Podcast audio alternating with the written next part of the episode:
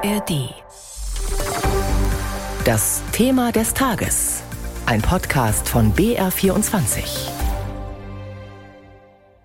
Die Tradition geht zurück auf den sowjetischen Diktator Stalin. Am Tag nach dem eigentlichen Jahrestag des Weltkriegsendes am 8. Mai wird in ganz Russland der Tag des Sieges über Hitler-Deutschland gefeiert.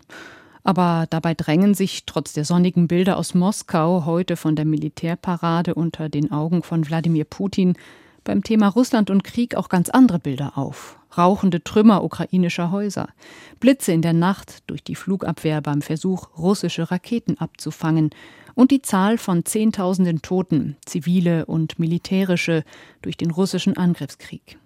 All das wird in Russland gar nicht oder verfälscht dargestellt.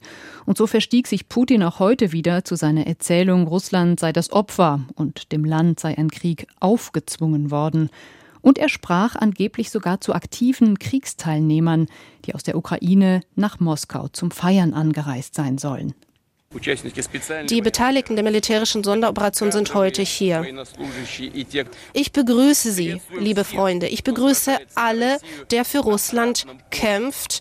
In Jahren des großen Vaterländischen Krieges haben unsere Ahnen bewiesen, dass es nichts mächtiger und zuverlässiger gibt als unsere Geschlossenheit und Einheit. In der Welt gibt es nichts, was stärker ist als unsere Liebe zur Heimat für Russland, für unsere tapferen Streitkräfte, für den Sieg. Hurra!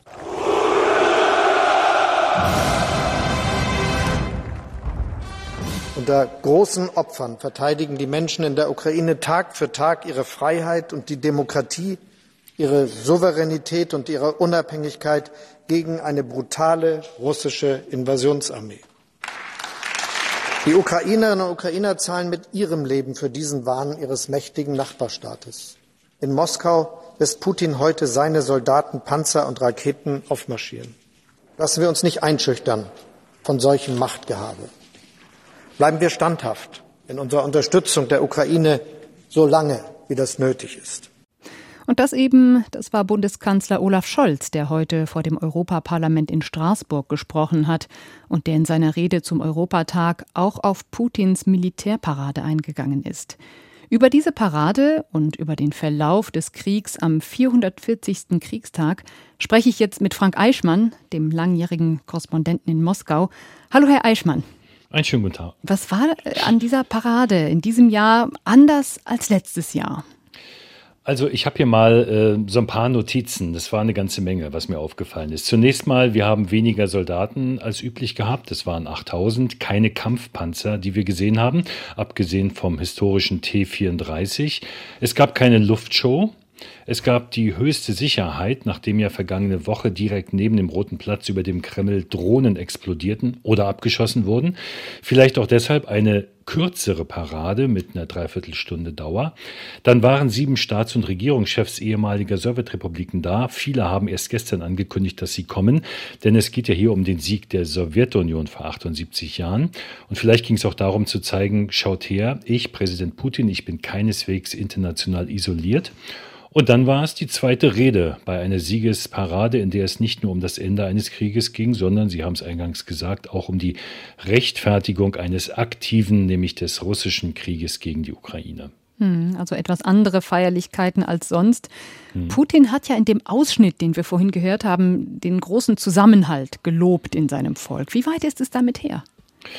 Was den Tag des Sieges als solches angeht, den Stolz, das Verbindende, den Sieg über Hitler-Deutschland äh, vor 78 Jahren, da zitiere ich eine aktuelle Umfrage, der wir auch, glaube ich, vertrauen können. Äh, neun von zehn Russen haben da gesagt, wir haben Verwandte, die in diesem Krieg gekämpft haben und das Thema bleibt für uns wichtig. Schwieriger ist es sicherlich, wenn Sie jetzt fragen nach der tatsächlichen Zustimmung zum aktuellen, zum Ukraine-Krieg. Das ist auch gemessen worden. Auch da gibt es eine klare Mehrheit. Und die Propaganda tut einiges dafür, das auch hochzuhalten. Aber einerseits wie soll so ein Krieg aussehen? Welchen Teil der Ukraine will Russland sich dauerhaft einverleiben? Soll die Regierung gestürzt werden? Also was unterstützt man da eigentlich? Darauf gibt es keine Antworten. Und äh, diese Erzählung, die auch nicht besser wird, wenn man sie immer wieder wiederholt, dass der Westen, die westlichen Elite die Ukraine aufgepumpt haben, dass Russland gestürzt werden soll, Es ist schwer zu sagen, wie das verfängt. Jedenfalls ist es schwierig, auch heute in Russland öffentlich in Opposition zu gehen. Diskreditierung der Armee mhm. ist nach den deutlich verschärften Zensurgesetzen strafbar, Geld oder Haftstrafen. Stichwort Armee. Wie sieht es denn innerhalb der Streitkräfte aus? Nach so einem langen Krieg ist ja mhm. keines von Putins Zielen erreicht. Könnte es sein, dass es jetzt eng wird für Putins Verteidigungsminister Shoigu zum Beispiel? Ja, der Chef äh, von Wagner, der Sergei Prigozhin, der hat ihn ja regelrecht verflucht und beschimpft. Putin tendiert dazu, zwischen seinen Untergebenen immer wieder auszutarieren und auszugleichen. Einerseits hält das jeden von denen fern von eigenen Ambitionen und kommt dem Präsidenten nicht zu nah, der kann sich absetzen und im Fall des Falles kann man dann jemanden mal opfern. Ähm, Shoigu hat heute wieder als Verteidigungsminister die Parade abgenommen, also er ist jedenfalls noch äh, stabil im Sattel. Ähm, es ist aber trotzdem überraschend gewesen, dass Prigozhin, der Chef dieses äh, privaten Militärunternehmens, äh, Shoigu derartig beschimpfen konnte, aber er scheint wirklich zu dienen, und zu funktionieren in der Ukraine mit seinem sehr brutalen Vorgehen, das keinerlei Rücksicht nimmt, auch auf das Leben der eigenen Leute. Aber Machtkampf in den eigenen Reihen, denke ich, sollte immer ein Problem sein, wenn man sich in einem Krieg befindet. Hm. Russland hat ja in der Region Saporischia, wo die Truppen das größte Atomkraftwerk Europas besetzt halten, Menschen hm. weggebracht. Muss man da jetzt äh, mit einer Frühjahrsoffensive der Ukraine rechnen? Ich weiß es nicht und die ukrainische Armee würde vermutlich auch nicht gerne jetzt aus dem Radio hören, dass es da losgeht, ist ganz klar, denn es geht ja wirklich immer darum, ein wichtiges Element ist die Überraschung. Vielleicht wird es auch eine Offensive an mehreren Frontabschnitten geben. Äh, das bleibt wirklich abzuwarten. Ich fand wirklich auffällig bei der Rede des russischen Präsidenten auf dem Roten Platz, dass er keine Vision vermittelt hat, mhm. wie so ein Krieg zu Ende gehen soll, äh, ob man sich vielleicht mal zurückzieht, Waffenstillstand, Verhandlungen, nichts davon. Heute nur Eskalation. Äh, und das heißt, wir werden vermutlich so eine Frühjahrsoffensive erleben und wenn es ganz schlecht läuft, auch den Tag des Sieges und die Parade im nächsten Jahr unter den Bedingungen eines Ukraine-Krieges. Mhm. Vielen Dank, Frank Eichmann. Über den Verlauf des Kriegs am 440. Kriegstag hat mein Kollege Christoph Tietz mit der Konfliktforscherin Claudia Major gesprochen. Major ist Forschungsgruppenleiterin für Sicherheitspolitik bei der Stiftung Wissenschaft und Politik. Putin stellt ja sein Land als Opfer dar und Russland werde vom Westen angegriffen, behauptet er auch. Wie geht man mit sowas denn diplomatisch um, jetzt aus westlicher Sicht und aus deutscher Sicht? Ja, das ist eine klare Tatsachenverdrehung und die sollte man als solche auch benennen. Also man muss immer wieder klar sagen, dass Russland die Ukraine überfallen hat, dass Russland diesen Krieg begonnen hat und sollte diese Faktenverdrehung immer wieder einordnen. Man muss aber auch versuchen zu verstehen, was dahinter steht, also sagen, wie das russische Narrativ aufgebaut ist und auch was es möglicherweise bewirken soll. Das wissen wir nicht. Aber natürlich, wenn Russland sagt, es ist ein Krieg mit dem Westen, ist es auch innenpolitisch ein besseres Narrativ, um zu sagen, warum es keine Erfolge zeigt. Denn ein Krieg gegen ein kleines Land wie die Ukraine zu verlieren, lässt sich zu Hause schlecht rechtfertigen. Wenn man hingegen sagt, das arme Russland ist im Konflikt mit dem gesamten Westen, lassen sich die militärischen Niederlagen auch innenpolitisch möglicherweise besser rechtfertigen. Also man muss es immer wieder einordnen und man darf diese Tatsachenverdrehungen und die Falschaussagen nicht stehen lassen. Der Krieg hat sich ja nun, so scheint es zumindest, festgefahren. Russland beschießt über den Dnipro Kherson. Dort sterben Zivilisten wie erst vor einer Woche in einem Supermarkt. In Bachmut sind im Kampf um eine Kleinstadt wohl tausende Soldaten gestorben. Auch da hat sich aber relativ wenig vor und zurück bewegt. Erwarten Sie denn Veränderungen durch die seit Monaten angekündigte Frühjahrsoffensive? Wann kommt die denn? Ich glaube, es ist nochmal wichtig zu betonen, dass tatsächlich Russland in den letzten Wochen kaum Geländegewinne machen konnte, trotz eines enorm hohen Aufwandes von Menschen und von Material und einer enorm brutalen Kriegsführung. Das heißt, die russische Offensive ist letztlich gescheitert und Bachmut steht für mich exemplarisch dafür. Ein enorm brutaler Krieg mit sehr viel Material, mit sehr viel Soldaten, die an die Front geworfen wurden. Aber letztlich hat Russland in diesem Krieg, in dieser Offensive nichts gewonnen. Die Frühjahrsoffensive oder die erwartete Offensive oder Sommeroffensive der Ukraine, müssen wir ganz ehrlich sagen, wir wissen nicht, wann sie kommt. Aus Kiew hört man Mai, man hört Juni, wir wissen es aber nicht. Was mir wichtig ist, ist das Erwartungsmanagement mit Blick auf diese ukrainische Offensive. Wahrscheinlich kann das sehr lange dauern. Das wird keine eine große, sondern es können mehrere sein. Sie können sehr lange dauern. Es ist auch nicht sehr klar, wie groß die Erfolge sein werden. Also beispielsweise, wie viel Gelände die Ukraine wirklich befreien kann. Wir sehen mittlerweile ein paar Hinweise, ähm, beispielsweise, dass Angriffe auf elektronisches, elektronisches Kriegsgerät zugenommen hat, dass Angriffe auf russische Aufklärungsradare zugenommen haben, dass ukrainische Truppen immer mehr den Dnipro überquert haben. Das zeigt, dass die Ukraine offensichtlich da stabile Nachschublinien hat und so.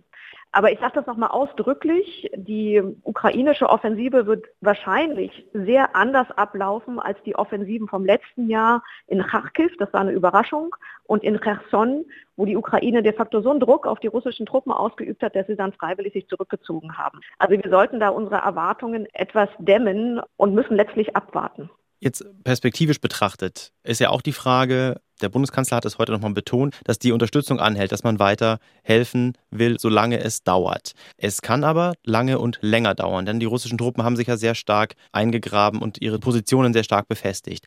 Am Ende, was denken Sie, wer hält länger durch, Putin oder die westliche Allianz gegen ihn?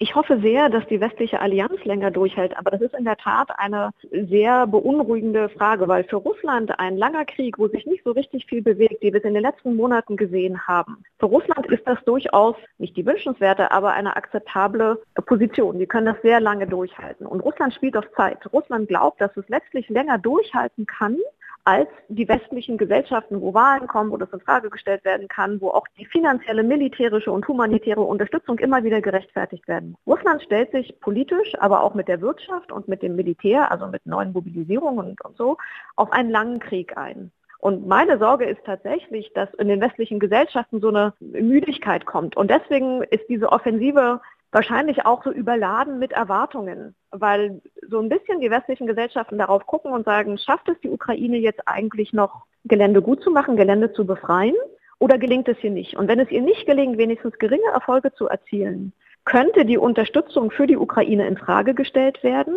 Dann könnten auch wieder Stimmen hochkommen, die sagen, ja, dann soll sie halt kapitulieren, weil sie kann sowieso nicht gewinnen.